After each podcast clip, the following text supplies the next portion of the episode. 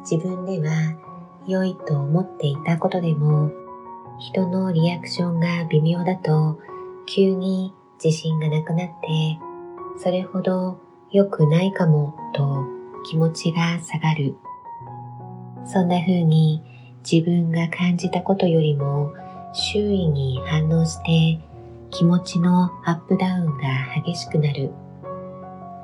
気にしすぎてぐったり疲れてしまう心を楽にする呼吸法の練習例です。人の目や反応が多少は気になるのが人として普通だと言えますが、程度が過ぎると緊張状態が続いて心身の健康が壊れます。気になりすぎて疲れてしまうという悩みはいつもいつもではなくてもストレス状態が続いていたり心が弱り気味の時誰でもあり得ることそのような時おすすめのイメージング練習として呼吸に色をつけてみるやり方があります。例えば、疲れたなと感じるとき、はーっと吐き出す呼吸はどんな色のイメージでしょうか？気持ちが重たいとき思い浮かぶ色はどんよりとしたイメージかもしれませんが大切なのは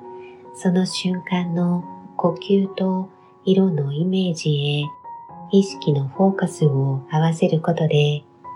不快な気持ちと距離を置くのが可能になることです。その時の色のイメージが好きじゃない場合も今の呼吸はこんな色かなと視覚化それからそうしたいと思ったら、その色を手放す